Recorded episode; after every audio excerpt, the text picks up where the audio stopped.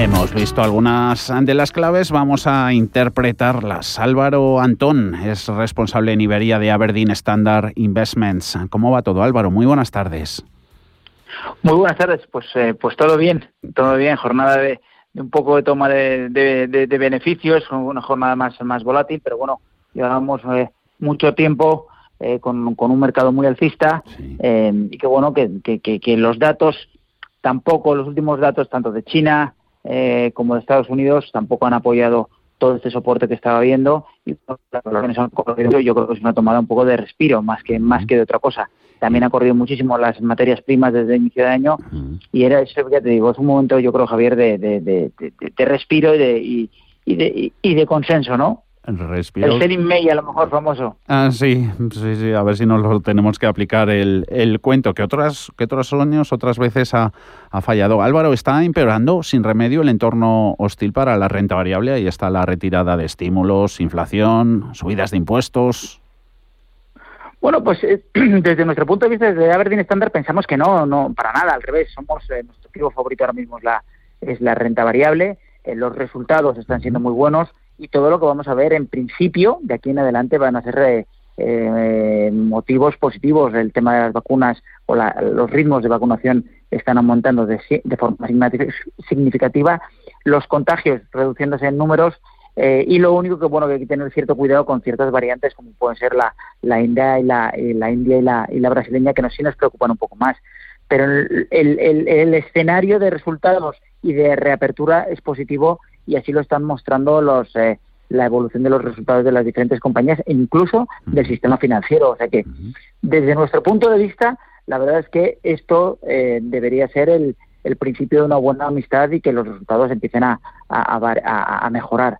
Dicho esto, va a haber cicatrices en el, en el soporte, en el, en, el, mercado, que se valoran entre un 3 y un 5% en media. Va a haber cicatrices que van a ser más o menos permanentes, pero, eh, pero bueno, hombre, es que con la, la, pandemia y con todo lo que hemos vivido, que no hubiera cicatrices sería lo, lo extraño, ¿no? Eh, ¿Qué hay con más descuento en el mercado? ¿Value o growth? ¿Valor o crecimiento?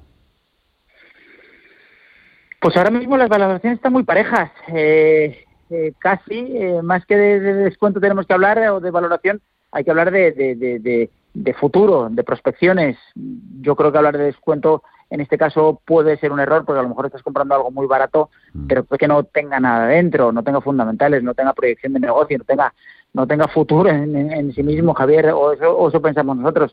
Ahora mismo lo que sí que hay que hacer es, por supuesto, mirando las valoraciones y, y comprando al precio correcto, pero hay que comprar los supervivientes de esta crisis, aquellos que han sido capaces de pasar la crisis, aquellos eh, que lo han hecho sin grandes pretensiones de deuda y son unos, eh, sin generar muchísima más deuda de la que ya tenían y esos son los que nos van a llevar a, futuro y son los que van a ser capaces de crecer en un, eh, en un escenario que desde nuestro punto de vista es, es de poco crecimiento, ¿no? Es de menor crecimiento. Es verdad que vamos a volver a crecer, por supuesto, en 2021 y de, y de hecho nosotros estamos por encima de la tendencia y del consenso en datos de crecimiento, pero eh, pero evidentemente como te digo eh, hay que hay que estar cerca de esos eh, de esas compañías de esos gobiernos que sepan hacer y que vayan a hacer crecer a las economías post pandemia respecto a inflación que me contabas hombre la inflación ha venido muy empujada muy muy empujada por todo el tema de las materias primas, energía, etcétera, etcétera.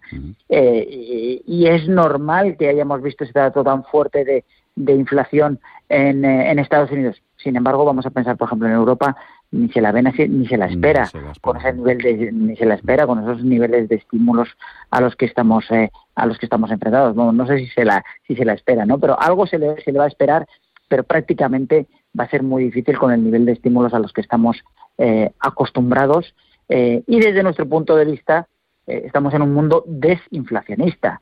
Esa tecnología está empujando los precios para abajo, eh, toda la capacidad instalada que no está siendo utilizada va a empujar los precios para abajo. Entonces, cuando lleguemos a esa normalidad, esa capacidad instalada, si la pones a funcionar, va a incrementar la oferta y, en principio, deberían bajar los, los precios de los bienes y servicios consumidos. ¿no? Entonces, Javier, la inflación sí, en efecto, sí nos da cierto miedo, sobre todo si fuera desbocada, pero no pensamos que vaya a estar ni desbocada ni que vaya a estar ahí para siempre.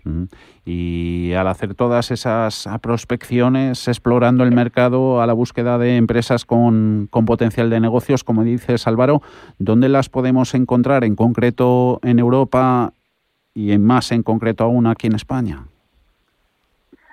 Y aquí en España, mm, vamos a empezar por, por dónde encontramos las, las, eh, las oportunidades. Eh, oportunidades para nosotros, como te decía, nuestro activo favorito ahora mismo es la renta variable. Con todos los estímulos que hay y sobre todo con los tipos tal y como están. Eh, y antes preguntabas por valoraciones, la renta variable está barata o cara. Desde nuestro punto de vista, está todavía barata, sobre todo porque cuando la comparas con renta fija y con los tipos como están, nunca ha estado tan barata en relativo contra la renta fija. Con lo cual, eh, desde nuestro punto de vista, el activo favorito es renta variable. Por zonas geográficas, nos gusta mucho todavía mantener Estados Unidos, aunque estamos menos, no tendríamos un 60% como tiene el índice, estaríamos aproximadamente más en un 40-45%, es decir, tendríamos una underweight.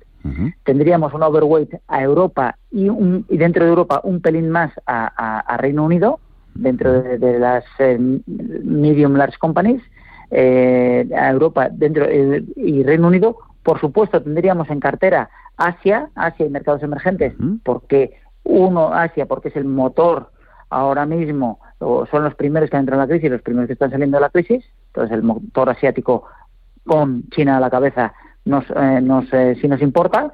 Y luego, materias primas, por supuesto, accederíamos a ellas vía Latinoamérica, pero no pesaría más de un 15% en cartera, toda la parte de emergentes, y luego algo de Japón, que aproximadamente sería un 5%.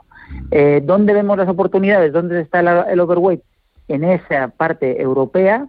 Europa creemos que va a ser la década de Europa por el stock picking, porque vamos a poder seleccionar eh, muy buenas compañías que vayan a, salirse eh, por eh, los fundamentales, la tecnología, el, healthcare. Y una cosa que, parece que está ahí, que de la que hablamos mucho, pero que no contabiliza, pero sí que contabiliza o sí que rentabiliza, que es el ESG. Entonces, esa parte europea ESG, nosotros pensamos que vamos a ser líderes o pensamos que Europa va a ser líder en, en, toda, en toda la parte de ESG y el mundo va a copiar a Europa y van a necesitar de esas de esas compañías. Entonces, eso sería un poco la mapa, el mapa de renta variable. El mapa de renta fija, ahora mismo, algo de gobierno y de renta fija corporativa es difícil porque está, está más o menos caro, además tiene cierta volatilidad. Y si nos tuviéramos que decantar, por supuesto, tendríamos crédito corporativo en cartera, porque estamos hablando por lo menos de rentabilidades positivas.